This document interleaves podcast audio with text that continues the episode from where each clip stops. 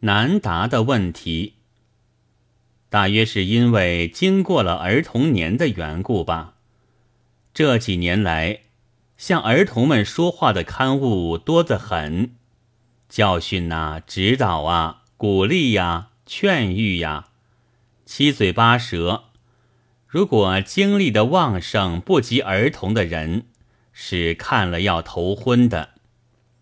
最近，二月九日《申报》的儿童专刊上。有一篇文章在对儿童讲武训先生。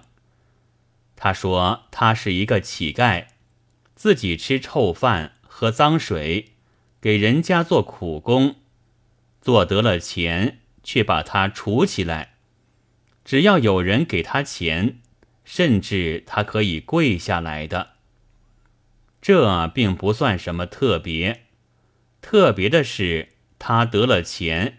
却一文也不花，终至于开办了一个学校。